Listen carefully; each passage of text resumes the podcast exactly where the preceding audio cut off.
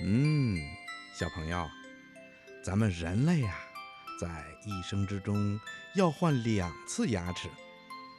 人们出生以后，一般在六到九个月的时候开始长牙，也就是乳牙。到了六七岁的时候，乳牙就开始脱落，然后再长出新的牙齿。第二次长出的牙齿叫恒牙，恒牙将伴随我们一生，掉了就不会再长出来了。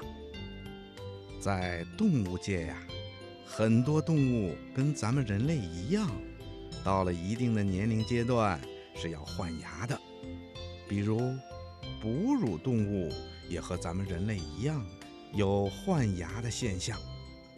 有的动物甚至一生啊要换好几次牙。当然啦，也有的动物，它们的牙齿是不用换的，一生只有一副牙齿。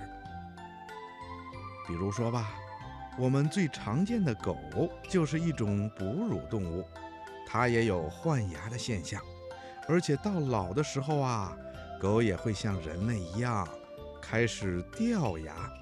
掉了的牙齿也不会再长出来了。小朋友，你听明白了吗？